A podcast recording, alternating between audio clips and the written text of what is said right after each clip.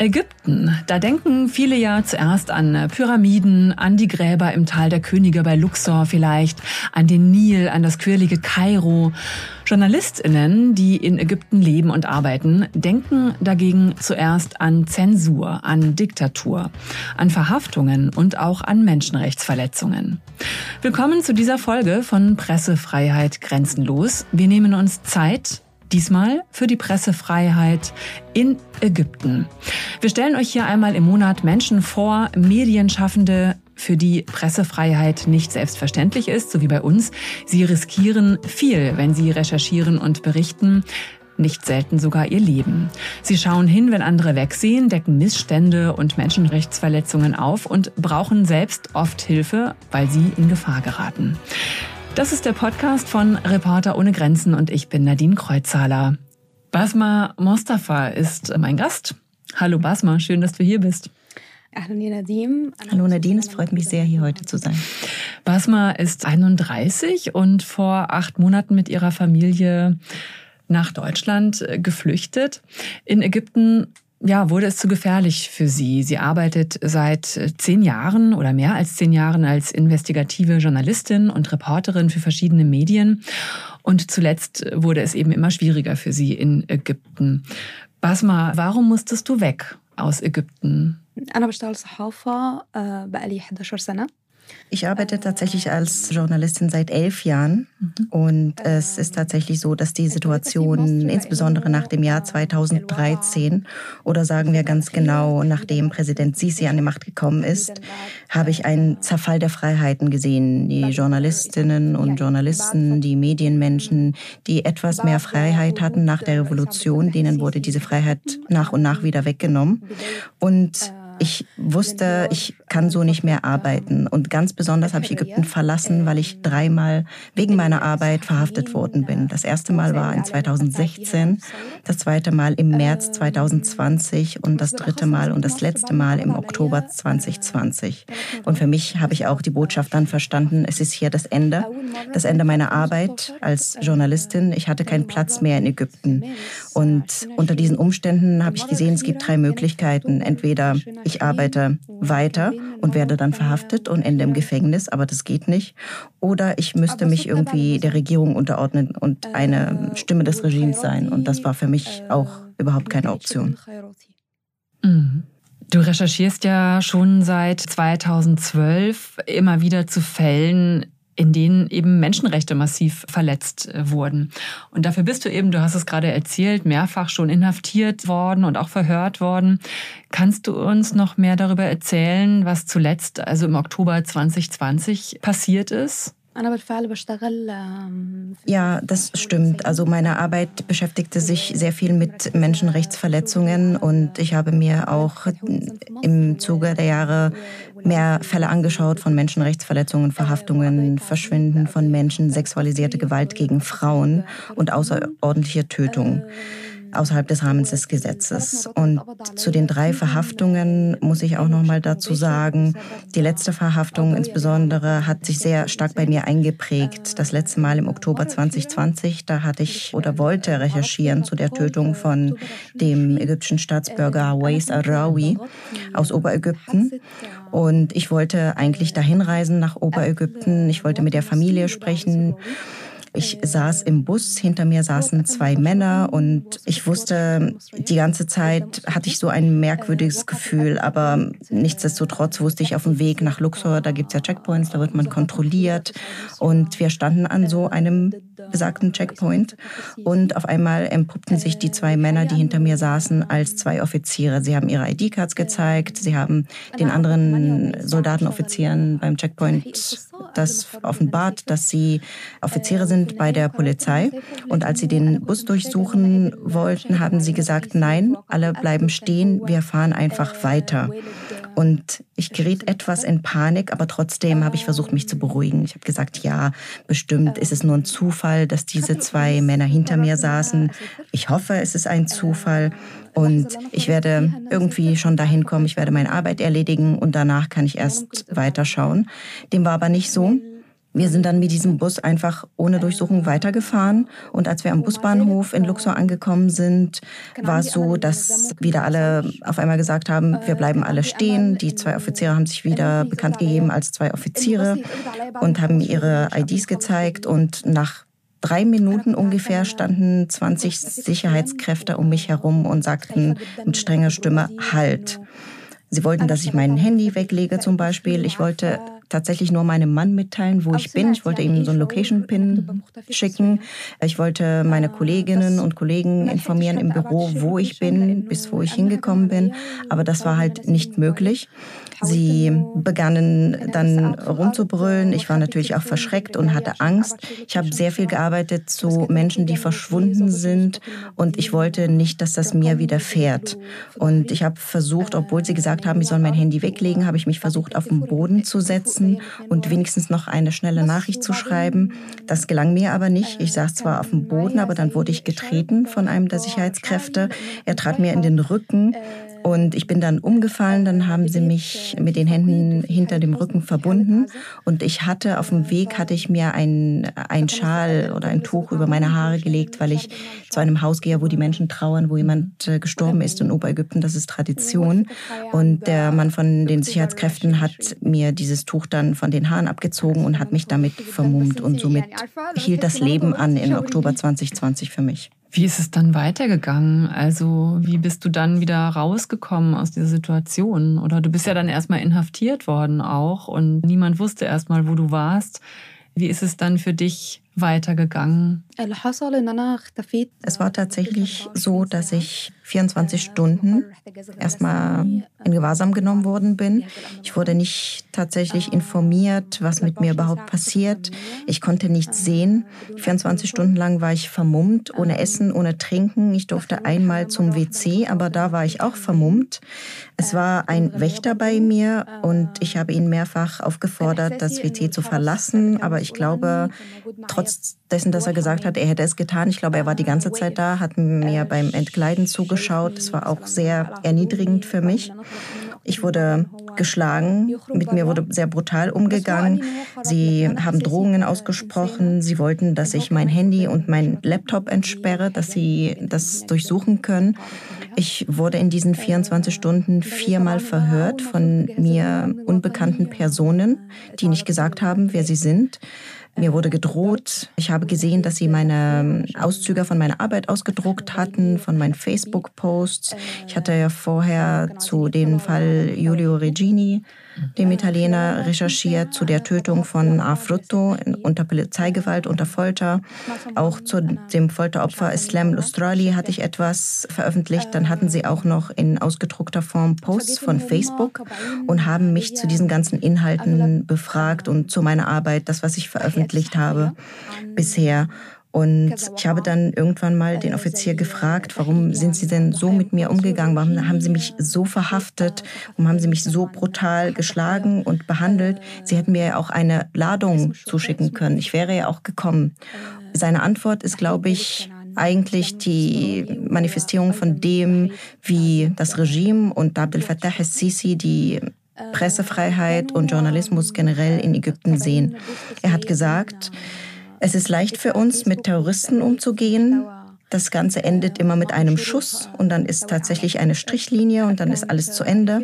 Aber es ist viel schwieriger, mit Journalistinnen und Journalisten umzugehen, die die ganze Zeit einen Stift in der Hand halten, uns zuschauen, 24 Stunden lang, was wir machen, die darauf nur warten, dass wir Fehler begehen und die wahrscheinlich auch von ausländischen Entitäten finanziert sind, damit sie solche Sachen verbreiten.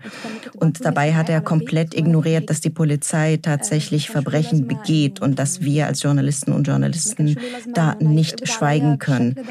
Nach diesen 24 Stunden wurde ich tatsächlich zu der Oberstaatsanwaltschaft verbracht nach Kairo. Das ist im Verwaltungskomplex in Kairo. Da wurde ich noch mal zweimal verhört. Das erste Mal war fünf Stunden lang ohne Anwälte und das ist rechtswidrig, auch in Ägypten. Das zweite Mal wurde ich vier Stunden lang verhört, aber da waren meine Anwälte bei mir. Und dann wurden mir zwei Dinge vorgeworfen. Zum einen, dass ich einer terroristischen Gruppe angehöre und zum anderen, dass ich Fake News verbreiten würde und somit die Staatssicherheit bedrohe in Ägypten. Danach kam die Entscheidung. Die Entscheidung war, mich zu verhaften, 15 Tage lang in Untersuchungshaft. Da wurde ich zum Frauengefängnis in Kanata verbracht. Und natürlich, ich kann mich nicht so richtig daran erinnern, wie ich überhaupt da rausgekommen bin. Ich weiß, nach 24 Stunden dort war es mir sehr schwer, einfach mit allem umzugehen. Da wurde ich nochmal zu einer Anhörung gebracht, die fünf Stunden lang gedauert hat. Und es war für mich einfach unerträglich. Dann habe ich gesagt, dass ich das Essen verweigere und dass ich aufgrund dieser Behandlung einfach nicht so weitermachen kann. Und dann wurde mir nur mitgeteilt, dass der Staatsanwalt sich dafür entschieden hat, mich frei freizulassen. Also es ist auf jeden Fall brutal, was du erlebt hast. Und du hast auch schon erzählt, es ist ja eine Taktik der Einschüchterung, um Journalisten zum Schweigen zu bringen in Ägypten. Werden sie verhaftet, werden sie verfolgt, wird die Presse unterdrückt? Seitdem Abdel Fattah al-Sisi eigentlich Präsident ist, herrscht eine Diktatur. Wie ist es denn da überhaupt noch möglich, als nicht regierungstreue Journalistin zu arbeiten? Du hast ja gerade beschrieben, es ist sehr schwer, du bist ständig bedroht, musst ständig Angst haben, hast schlimme Situationen erlebt. Würdest du sagen, gibt es trotzdem noch so etwas wie unabhängigen Journalismus und wie geht das vor Ort? Ja, schwierig. Ich kann nur sagen, ja, es gibt Journalismus in Ägypten, es gibt unabhängigen Journalismus in Ägypten. Natürlich gibt es sehr viele Repressalien. Auch in der letzten Zeit hat man ja gesehen, dass die freie Presse immer mehr und mehr leidet. Auch nachdem Abdel Fattah al-Sisi Präsident geworden ist, hat man gesehen, dass der Freiraum für die Presse immer kleiner geworden ist, sogar im Vergleich zu dem älteren Präsidenten Hosni Mubarak vor ihm. Aber nichtsdestotrotz würde ich sagen, ja, unabhängiger Journalismus ist möglich in Ägypten. Und das ist ja auch das, was wir momentan versuchen mit den verschiedenen Plattformen wie Madamas oder Menassa oder Darab, aber auch andere Erfahrungen, die zeigen, es gibt immer noch Journalistinnen und Journalisten, die willig sind, diesen hohen Preis zu zahlen, sei es Jahre hinter Gittern, in Gefängnissen oder Sie werden bedroht, sie werden auch manchmal des Landes verwiesen. Und trotz allem sind wir immer noch in der Lage zu arbeiten. Wir sind immer noch da, unsere Stimmen sind da. Und wie gesagt, wir sind willig, diesen Preis zu zahlen. Wir müssen die Wahrheit zeigen und aufdecken.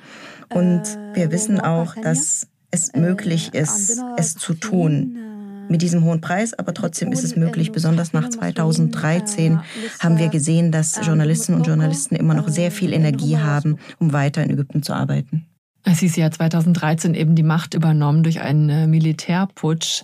Hat er ja damals die zuvor frei gewählten Muslimbrüder eigentlich aus dem Amt gejagt und wurde dann ein Jahr später auch zum Präsidenten gewählt. All dem waren Massenproteste vorausgegangen. Eine große Hoffnung war dem vorausgegangen. 2011, der arabische Frühling.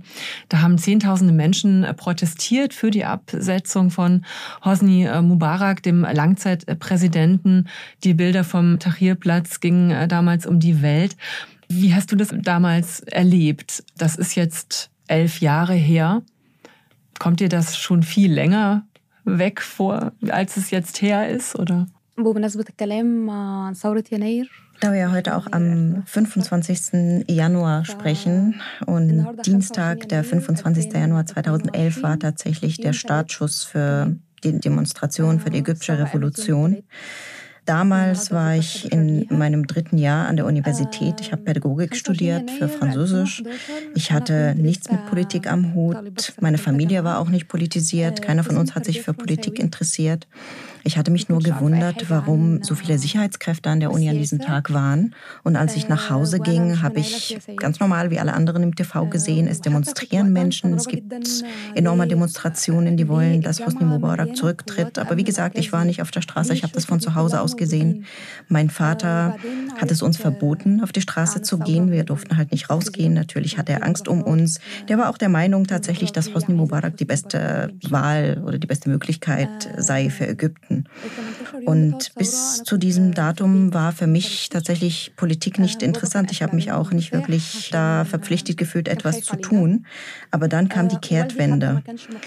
Am 8.3.2011 wurde mein Vater verhaftet und wir wussten nicht, wo er war. Er war zwei Wochen lang verschwunden, bis dann irgendwann mal vom Militärgefängnis, vom Hike Step, jemand uns kontaktiert hat und gesagt hat, euer Vater ist da, der ist hier im Gefängnis.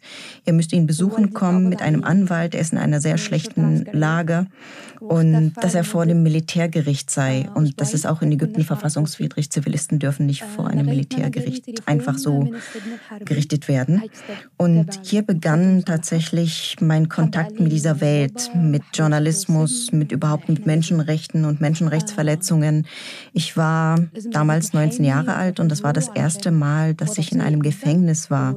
Das war das erste Mal, dass ich als Angehörige eines Verhafteten meinen Vater gesehen habe. Er sah nicht gut aus, er war in einer schlechten Verfassung. Man hatte ihm die Haare abrasiert, man hatte an seinem Gesicht gesehen, dass er geschlagen worden ist.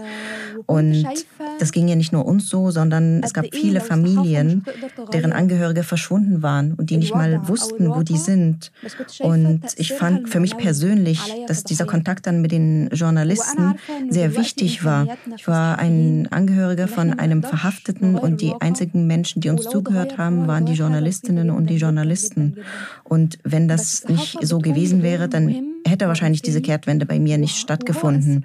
Ich weiß, dass die Arbeit von Journalisten und Journalisten die Realität nicht verändert oder vielleicht minimal verändert. Aber die Rolle ist hier sehr wichtig, dass wir diesen Menschen Gehör schenken, dass wir wissen, es wird wenigstens für eine Art von moralischer Gerechtigkeit für die Opfer oder für die Angehörigen gesorgt. Und deshalb bin ich auch sehr dankbar für die Revolution vom 25. Januar. Und ohne diese Revolution wäre ich nicht heute Basma, die ich bin. Also eine ganz äh, persönliche ähm, Verbindung dazu, eine ganz persönliche Motivation auch für dich, Journalistin äh, zu werden. Wie ist es denn jetzt eigentlich heute mit Demonstrationen? Gibt es noch heute Demonstrationen, zum Beispiel auch direkt gegen den äh, Präsidenten, gegen Al-Sisi? Und oder ist sowas gar nicht möglich? Es ist ja so, dass er eigentlich theoretisch durch eine Verfassungsänderung bis 2030 im Amt äh, bleiben kann. Und die Medien wurden gleichgeschaltet. Er hat also eigentlich ja freie Hand für alles. Wie sieht's aus mit Demonstrationen? Traut sich das heute noch jemand auf die Straße zu gehen, auch gegen ihn? Das einzige Mal, wo demonstriert worden ist, war am 20. September 2019. Das waren aber kleine verstreute Demos in ganz Ägypten. Das politische System in Ägypten unter Abdel Fattah al-Sisi konnte das auch nicht dulden damals. Die Reaktion war sehr heftig auf diese kleinen Demonstrationen. Es gab eine sehr weite Verhaftungskampagne, die größte, glaube ich, von dieser Art überhaupt in der modernen Geschichte Ägyptens. Es wurden in 48 Stunden über 12.000 Menschen verhaftet. Und manche von denen sind bis heute immer noch in Haft. Und wir sprechen jetzt 2019 bis heute Menschen, die ohne Anklagepunkte immer noch in Haft sitzen, obwohl das auch rechtswidrig ist in Ägypten. In Ägypten ist eine Untersuchungshaft auf maximal zwei Jahren zu beschränken. Und diese Menschen, die sitzen seit 2019 im Gefängnis und haben bis jetzt kein Gericht von ihnen gesehen. Es war tatsächlich sehr brutal in 2019, diese Haftungskampagne. Ich habe damals auch im Rahmen meiner Arbeit mit Frauen gesprochen, die verhaftet worden sind. Und deren Aussagen waren wirklich sehr schwer zu ertragen für mich. Von der persönlichen Seite, von der menschlichen Seite wurden sie natürlich misshandelt. Sie wurden psychologisch gefoltert, sie wurden geschlagen. Ihnen wurde auch gedroht. Man hat diese Jungfräulichkeitsuntersuchung mit ihnen durchgeführt. Man hat sie sexuell missbraucht. Und das war die Reaktion des Staates und die Reaktion von Abdel Fattah al-Sisi auf solche kleinen Demonstrationen. Das, was ich selbst erlebt habe bei diesen Demonstrationen in Kairo, da war ich Journalistin für Al-Hurra. Das ist ein US-amerikanischer Sender. Da habe ich mit meinem mobilen Telefon tatsächlich die Lage aufgenommen und wie es war. Und ich hatte das Gefühl, das war so ähnlich oder die Stimmung war ähnlich wie in 2011. Die Menschen wollten Sisi nicht mehr haben. Aber auf der anderen Seite wissen wir, dass es keinen Raum gab, um zu demonstrieren, um zu sagen, was sie überhaupt wollen. Sisi beteuert immer wieder in seinen Reden zum Volk, dass er, wenn die Menschen ihn nicht wollen, gleich am nächsten Tag gehen würde, dass er sofort zurücktreten würde. Und er sagt, wenn ihr mich nicht wollt, dann gehe ich. In Ordnung, dann öffnen Sie doch die Möglichkeit für die Menschen zu demonstrieren, zu sagen, was sie wollen. Und das geht ja jetzt so weit, dass Menschen verhaftet werden und durchsucht werden, die zum Jahrestag oder kurz davor in der Nähe von Medan Tahrir sich befinden. Wenn man da dran vorbeiläuft, dann wird man von der Polizei oder von den Sicherheitskräften in Downtown aufgehalten und man wird aufgefordert, sein Mobiltelefon zu entsperren und seine Tasche zu öffnen, um sie zu durchsuchen. Es werden Menschen verhaftet, weil sie vor ein paar Stunden einen kritischen Facebook-Post veröffentlicht haben, in dem sie die Politik oder die Regierung kritisieren. Die Demonstrationen, um jetzt die Frage zu beantworten, wären möglich, wenn Abdel Fattah al-Sisi tatsächlich Raum geben würde und das erlauben würde, ohne die Menschen zu verhaften, ohne die Menschen zu foltern und ohne so viel Angst zu verbreiten. Ja, das wird wohl so schnell nicht passieren, fürchte ich, ähm, nach allem, was du hier erzählst. Es kann auch zum Beispiel schon äh, gefährlich sein, nur ja, zur Corona-Pandemie zu recherchieren oder zu den Informationen, die da von der Regierung kommen. Die Corona-Pandemie beschäftigt ja die ganze Welt, deswegen komme ich gerade auf das Thema. Wie ist das als Journalistin in Ägypten zu den Corona-Maßnahmen zu recherchieren? Beziehungsweise wie hat vielleicht die Pandemie sogar noch dazu geführt, dass die Pressefreiheit in Ägypten noch weiter eingeschränkt wurde? Ja, wir sagen immer so schön, dass alles anders ist in Ägypten. Und das bezieht sich auch auf die Pandemie natürlich, Covid-Pandemie. Das war so, dass das politische System zunächst äh, nur die ganze Sache so betrachtet hat, als gäbe es Corona nur in Ägypten und nicht irgendwo anders auf der ganzen Welt. Und das war damals im März 2020. Da hatte ich einen oder ich wollte zu einem Bericht recherchieren über die Pandemie, über die Anfänge der Pandemie mit dem Gesundheitswesen, wie das da in Ägypten ist. Und da wurde ich verhaftet. Ich wurde wirklich auf offener Straße verhaftet und wurde dann zum Polizeirevier in Abdin verbracht, wo ich persönlich durchsucht worden bin, wo mein Equipment mir weggenommen worden ist und wo natürlich ich da warten musste auf einen Offizier von der nationalen Sicherheit. Denn alles, was mit Journalistinnen und Journalisten in Ägypten zu tun hat, ist eine Angelegenheit der nationalen Sicherheit und da muss ein Offizier von der nationalen Sicherheit her. Also wartete ich auf den Herrn und dann, als er kam, hat er gefragt, wer ich bin, was ich mache. Da habe ich gesagt, wer ich bin, dass ich für Madame Masra arbeite. Und da ist er tatsächlich Fuchsteufelsbild geworden. Der hat sofort seinen Vorgesetzten angerufen, hat dann gebrüllt im Handy, so, ja, Boss, hier ist eine, die ist von Madame Masra, ja, Boss, die arbeitet zusammen mit Lina Atallah. Und da war er sehr aufgeregt.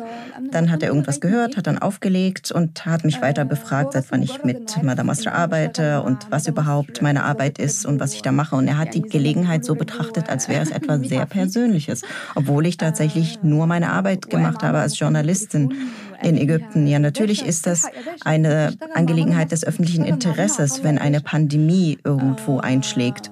Und das war, wie gesagt, eine Pandemie weltweit, nicht nur bei uns in Ägypten. Trotz dessen gab es keine Implementierung von den Sicherheitsmaßnahmen oder Hygienemaßnahmen in Ägypten. Also auf einer Seite diese Überreaktion, auf der anderen Seite überhaupt nichts tun.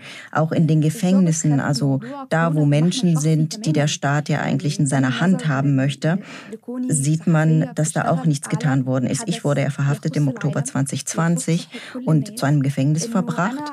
Dort wurde ich nicht getestet. Dort gab es gar keine Schutzmaßnahmen. Ich wurde in eine Zelle reingepfercht, die vielleicht drei Meter mal vier Meter Meter war mit 80 anderen Frauen. Wir lagen zusammen auf dem Boden, Seite an Seite, weil die Zelle war auch sehr klein. Und am nächsten Tag kamen weitere, sage und schreibe, 23 Frauen zu uns rein in dieser kleinen Zelle. Und ich habe sie einzeln befragt.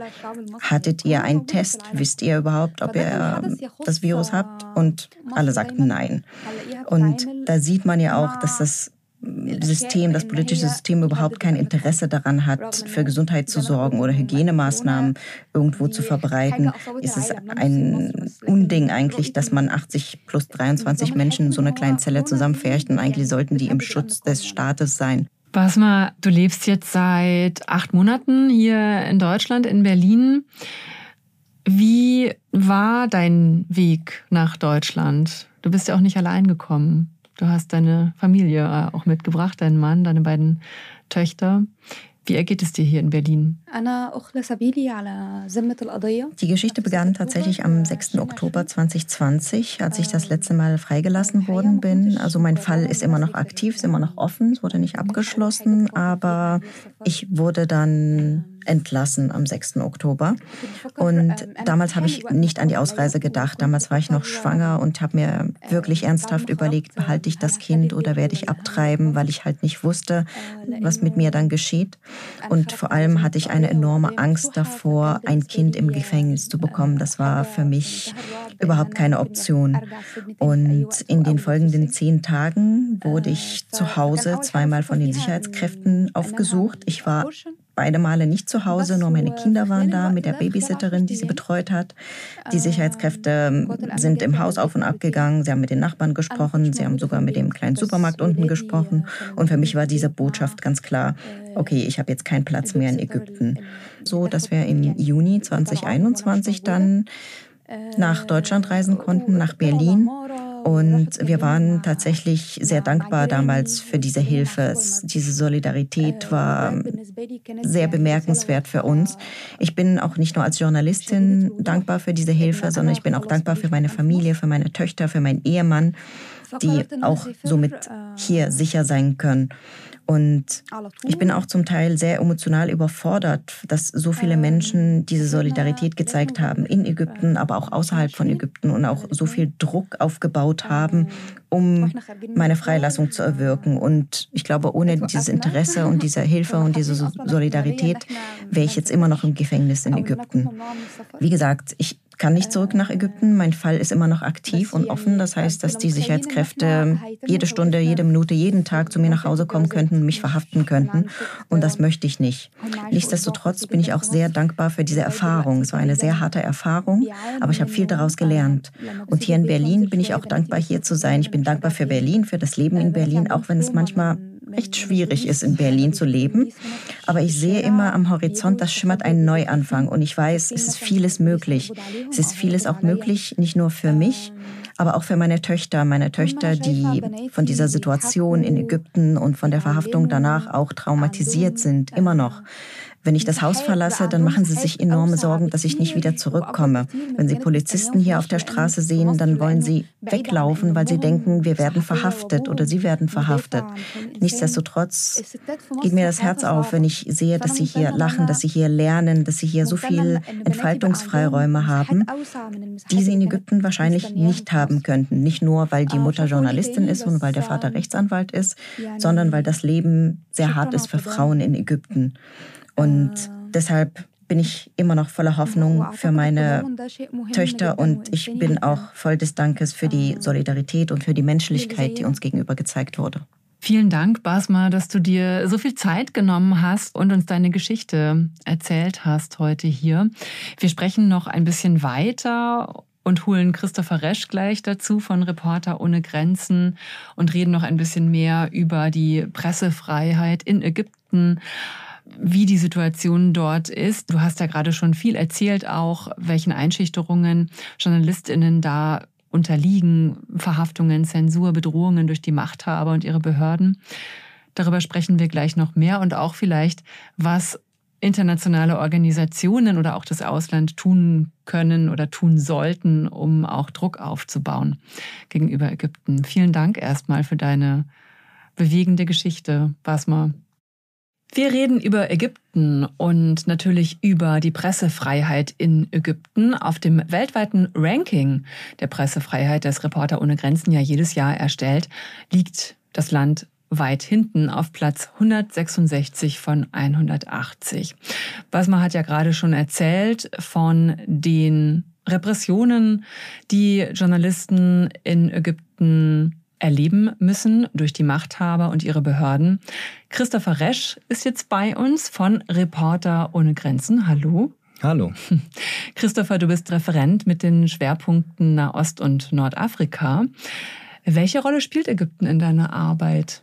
Ja, da ich Ägypten eigentlich im Herzen trage, könnte die Rolle, die das Land für unsere Arbeit spielt, eigentlich sehr viel kleiner sein, weil wir uns bei Reporter ohne Grenzen natürlich mit den Verstößen gegen die Pressefreiheit und Repression gegenüber Journalisten und Journalistinnen befassen. Nadine, du hast es schon gesagt, Ägypten steht auf Platz 166 von 180.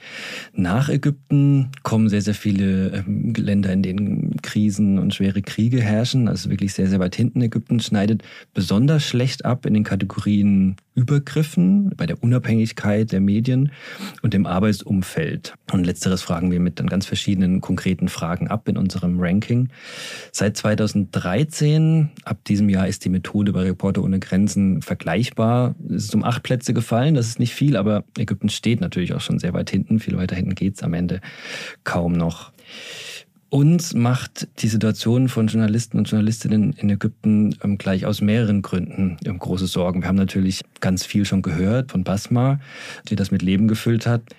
Nicht erst seitdem das Militär wieder an die Macht gekommen ist, Juli 2013, und seitdem Assisi Präsident geworden ist, dann ein gutes Jahr später, aber seit diesen beiden Daten eben sehr, sehr verschärft.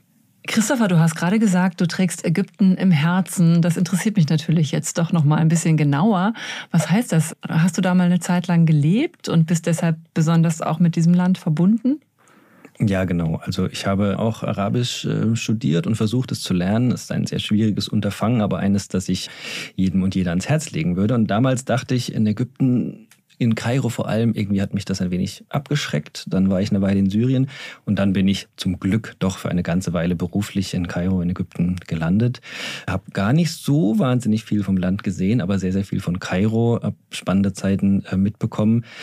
Aber im Vergleich zu vielen Journalisten und Journalistinnen, um den äh, Bogen wieder zu schlagen, konnte ich gehen, als es heiß wurde. Ne? Und das haben ganz viele Medienschaffende in diesem und auch anderen Ländern natürlich nicht, dieses Privileg. Ja. Was sind denn für dich aus deiner Perspektive gerade so die größten Probleme in Ägypten, was die Pressefreiheit angeht? Ja, also zum einen ist das äh, der Präsident selbst, Abdel Fattah al-Sisi. Wir klassifizieren ihn bei Reporter ohne Grenzen als Feind der Pressefreiheit.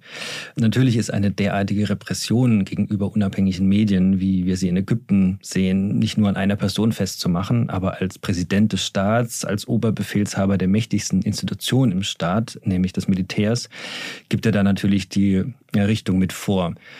Auch wenn er das selbst vermutlich nicht so sehen mag. Ich habe ein Zitat von CNN rausgesucht. Zitat Assisi. Ich will nicht übertreiben, aber in Ägypten haben wir eine nie gekannte Meinungsfreiheit. Niemand in Ägypten kann jemanden, der für die Medien arbeitet oder einen Journalisten daran hindern, seine Meinung kundzutun. Vermutlich hat er dieses Zitat und diese Meinung ein bisschen exklusiv. Von ähm, wann ist das? Das ist von 2015. Ah ja. Das klingt ja fast schon irgendwie zynisch, ne? nach dem, was wir jetzt schon alles gehört haben. Ja, es klingt zynisch. Natürlich weiß er, was in seinem Land geschieht, aber er meint das wahrscheinlich trotzdem recht ernst. Also was wir ganz oft in Ägypten sehen, und das ist auch die ganze Geschichte oder ein Teil der Geschichte, die, die Basma uns erzählt hat, sind ganz viele Verhaftungen von Journalisten und Journalistinnen. Und vor allem problematisch sind auch die Gründe dafür. Ne? Also kritische Journalistinnen werden ganz häufig als angebliche UnterstützerInnen der Muslimbruderschaft gebrandmarkt ähm, bezeichnet. Die Muslimbruderschaft ist verboten. Und nach offizieller Lesart sind dann alle aus ihrem Umfeld Terroristen und Terroristinnen. Und das ist natürlich für derartig angeklagte Journalisten und Journalistinnen, wenn es zu einer Anklage kommt, äh, hochproblematisch. Wir von Reporter ohne Grenzen, das machen andere Pressefreiheitsorganisationen auch, zählen unter anderem die Inhaftierungen von Medienschaffenden jedes Jahr. Und Ägypten ist da leider in jedem Jahr auch sehr, sehr weit vorne. Also im Jahr 2020 kam Ägypten auch auf einen traurigen dritten Platz. 2021 sind dann einige freigelassen worden. Das begrüßen wir natürlich sehr, aber es sitzen immer noch viel zu viele im Gefängnis. Also wenn man mal durch unser Archiv auf unserer Webseite scrollt, dann ist das Archiv zu Ägypten voll mit Berichten über Journalisten und Journalistinnen Palästinenserinnen, die in Ägypten festgenommen wurden. Ähm, das war wirklich eines der bestimmenden Themen unserer Arbeit in Bezug auf dieses Land. Was mal an dieser Stelle würde mich mal interessieren, weil wir gerade von Verhaftungen sprechen. Du hast das ja selber auch leider erleben müssen und auch viele KollegInnen wurden und werden ja verhaftet in Ägypten. Wie erfahrt ihr denn eigentlich dann davon? Dass ein Kollege, eine Kollegin verhaftet worden ist? Wie kommt ihr an Informationen, wie es ihnen geht in Haft oder wo sie sich befinden? Tatsächlich im Moment der Verhaftung ist alles unbekannt. Also wir wissen gar nichts darüber und wir wissen so lange nichts darüber, bis sie tatsächlich vor dem Generalstaatsanwalt der Staatssicherheit erscheinen. Alle, die verhaftet werden, die sind erstmal verschwunden und wir wissen nichts darüber, weder die Anwälte noch wir noch die Familien. Und wir warten dann sehnsüchtig auf den Moment, dass sie dann der Staatsanwaltschaft vorgeführt werden und ab diesem Moment können wir durch die Anwälte Informationen dann erlangen, wie es ihnen geht, wo sie genau entführt worden sind, wann sie verhaftet worden sind. Und in der Zwischenzeit melden wir die Personen als vermisst, um das zu dokumentieren. Ansonsten können wir nichts tun. Gibt es denn da auch Personen, die einfach verschwunden bleiben, also die überhaupt nie vor diesem Haftrichter erscheinen? Diese Fälle gibt es. Es gibt Menschen, die irgendwann mal verschwunden sind. Es gibt dokumentierte Fälle von Menschen, die 2013, 2014 verschwunden sind. Und bis jetzt weiß man nicht, wo die sind. Es gibt auch politisch interessierte Menschen, die verschwinden. Ein Beispiel dafür ist der ehemalige Abgeordnete Mustafa Najjar, der ist verschwunden. Weder seine Familie weiß etwas über ihn. Sie wissen nicht mal, ob er am Leben ist oder ob er gestorben ist. Sie wissen nicht, ob er im Gefängnis ist oder wo der genau sein könnte. Es gibt Menschen, die verschwinden und dieses Menschen verschwinden lassen ist ein großes Verbrechen, was in Ägypten begangen wird. Es ist nicht nur ein Verbrechen, was man dem Opfer antut, sondern es leidet darunter die Familie, die Angehörigen, die Freunde. Das ganze Umfeld von diesen Menschen leidet dann mit. Und der Staat leider erkennt auch diese Fälle Fälle überhaupt nicht an. Also es, der Staat gibt auch nicht zu, dass es verschwundene Menschen gibt. Mhm. Christopher, wie erfährt denn Reporter ohne Grenzen eigentlich von diesen Fällen, also von JournalistInnen in Haft? Im Moment sind es, glaube ich, 24, die in Haft sitzen, offiziell bekannte Fälle und äh, zwei Blogger oder Bürgerjournalisten. Ja, wie erfahrt ihr von diesen Fällen? Ja, also im Grunde sind wir da auch auf die gleichen Informationen angewiesen, die auch Basma eben schon geschildert mhm. hat. Ne? Also wir arbeiten mit einem Netz aus KorrespondentInnen und an sich Kontakten eben vor Ort zusammen. Viele davon sind seit vielen Jahren schon unsere festen Partner, deswegen auch verlässlich. Und dann haben wir unsere regionalen Desks in ähm, Paris, in unserem internationalen Sekretariat, wo dann gemeinsam mit den Menschen äh, vor Ort verifiziert wird und möglichst genau versucht äh, werden soll, was da geschehen ist, ne, wo der oder diejenige sich befindet. Und dann ist es eine sehr kleinteilige Einzelfallarbeit am Ende. Ne? Also manchmal bekommen wir auch natürlich Hinweise von Angehörigen selbst, selbstverständlich. Also ich selbst bin vor vielleicht einer guten Woche erst angeschrieben worden von einem in Deutschland Deutschland lebenden Ägypter, der sich große Sorgen um seinen Onkel macht, der als Journalist gearbeitet hat und ins Gefängnis gekommen ist. Der Fall war uns jetzt schon bekannt, glücklicherweise. Also glücklicherweise auch nicht, weil wir noch nicht so viel für ihn tun konnten. Aber da setzt dann die Arbeit vor allem auch von unserem ähm, Nothilfereferat dann an. Welcher Fall beschäftigt dich gerade am meisten?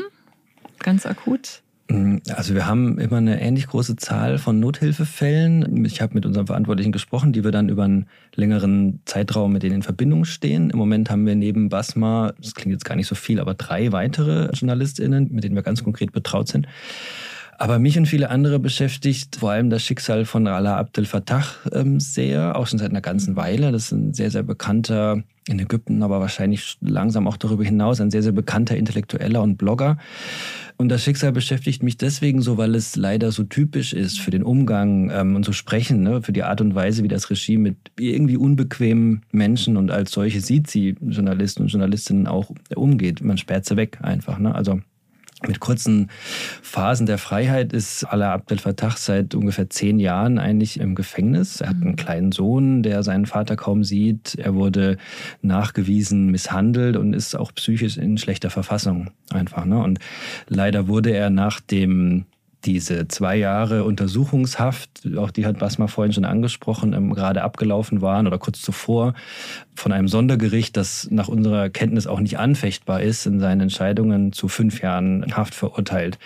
Er war bei dieser Urteilssprechung nicht der Einzige. Ähm, es gibt noch einen weiteren Blogger und einen Anwalt, aber das war für uns und vielleicht auch so für die Community international, die sich mit Menschenrechten auch in Bezug auf Ägypten befasst, dann schon ein harter Schlag. Aber am Ende ist es trotzdem auch nur eine Person von ganz, ganz vielen, ne, die im Gefängnis verharrt. Jetzt ist es ja so, die deutsche Bundesregierung hat ja im vergangenen Jahr erst Rüstungsexporte nach Ägypten wieder genehmigt, im Wert von mehr als vier Milliarden Euro, trotz Menschenrechtsverletzungen. Ähm, da ist Deutschland ja nicht das einzige Land. Auch äh, Russland, Frankreich, Italien exportieren munter weiter Kriegsschiffe, Flugzeugträger, Rüstungsmaterial nach Ägypten. Solange das passiert, ich meine, wie viel Druck kann da eine NGO wie Reporter ohne Grenzen oder auch andere Organisationen überhaupt aufbauen? Also Präsident Sisi hat am 11. September 2021 eine nationale Strategie zur Förderung der Menschenrechte vorgestellt. Die ist auf äh, fünf Jahre angelegt. Er möchte die Meinungsäußerungsfreiheit schützen, die Werte wie Demokratie, Menschenrechte respektieren und sogar fördern. Und dann könnte er aus unserer Sicht direkt damit anfangen und mindestens die 24 Journalisten und Journalistinnen freilassen. Das wäre mal ein starkes Zeichen. Also diese Rede gibt es tatsächlich, was danach folgt, steht natürlich in den Sternen. Und ja, die Frage ist berechtigt, was dann Organisationen wir tun können. Aber natürlich müssen wir uns in der Zwischenzeit weiter für die Pressefreiheit in Ägypten einsetzen, auf ganz, ganz verschiedenen Ebenen. Und natürlich, deine Frage ähm, ging auch in diese Richtung, auch auf der Ebene der Politik, auch der internationalen Politik. Und es gibt durchaus ermutigende Beispiele. Wir haben zum Beispiel im April 2020 eine Arbeitsgruppe bei den Vereinten Nationen äh, angerufen zu willkürlicher Inhaftierung. Also angerufen heißt, wir haben ein förmliches Schreiben zugestellt und mhm. über das Schicksal von zehn Journalisten und Journalistinnen informiert, die nach Meinung von Reporter ohne Grenzen willkürlich im Gefängnis ähm, saßen. Fast alle dieser zehn ähm, Angeklagten haben den Vorwurf bekommen, sich an terroristischen Umtrieben beteiligt zu haben.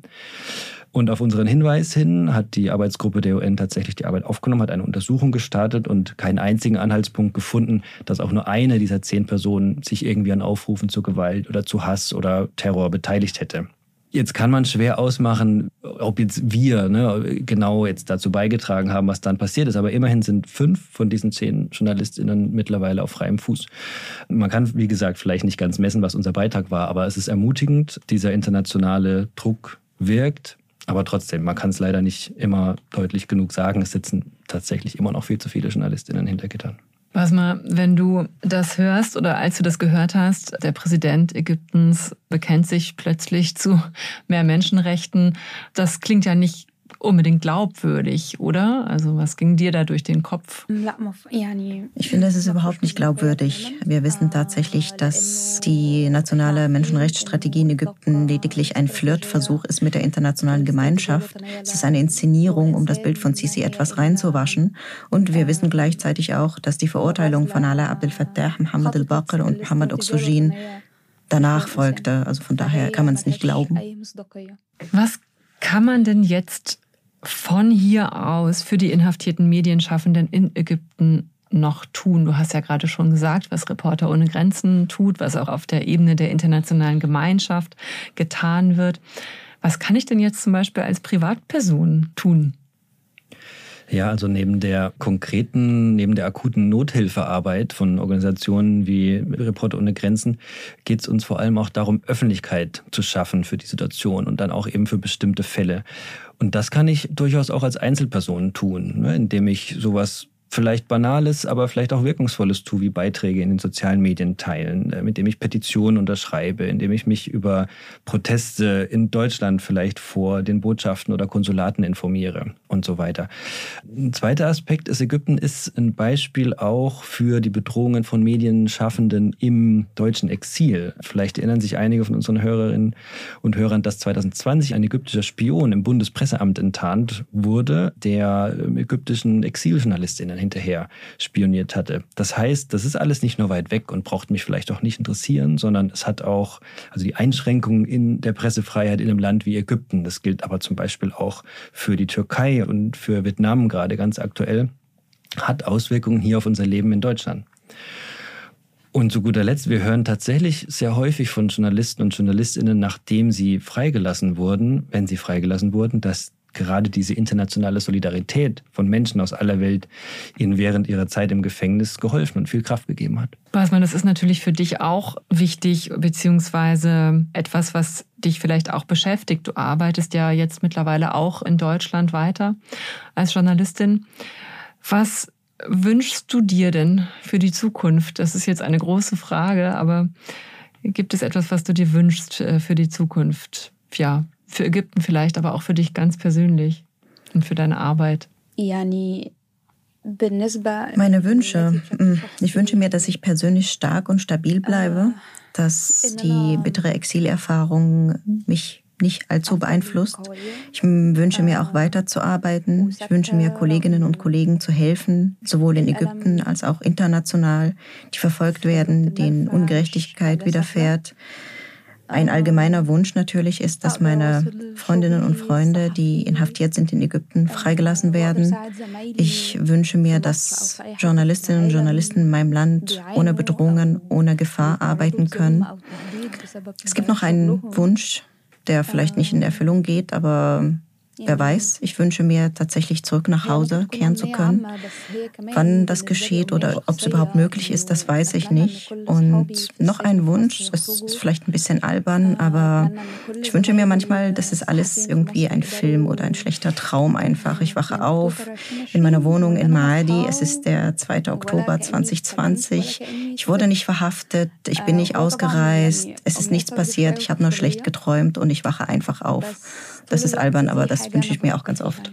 Diesen Film äh, würden wir uns wohl alle dann wünschen.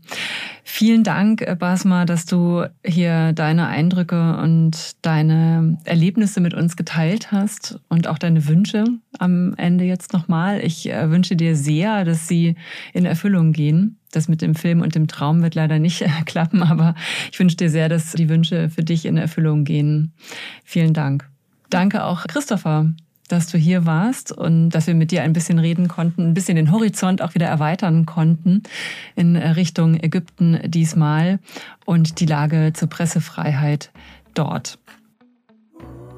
Basma Mostafa war mein Gast hier, investigative Journalistin aus Ägypten. Sie hat in ihrer Arbeit Menschenrechtsverletzungen aufgedeckt und musste aus Ägypten fliehen, weil sie und auch ihre Familie wegen ihrer Arbeit nicht mehr sicher waren in ihrem Land.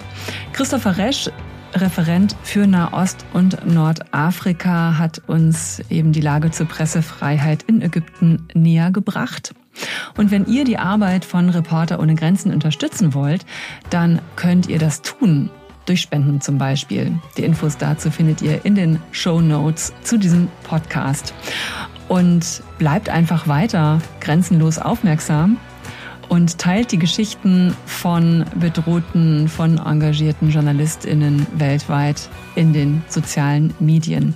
Ich freue mich auch, wenn ihr mir Kommentare oder Fragen zu einzelnen Folgen hinterlasst. Das könnt ihr zum Beispiel bei iTunes tun oder postet einfach bei Instagram. Abonniert diesen Podcast gerne. Das könnt ihr fast überall da tun, wo es Podcasts gibt. Bei Spotify, bei Amazon Music, Deezer oder eben bei iTunes. Danke fürs Zuhören. Ich bin Nadine Kreuzzahler. Bis zum nächsten Mal. Pressefreiheit grenzenlos ist eine Produktion von Auf die Ohren.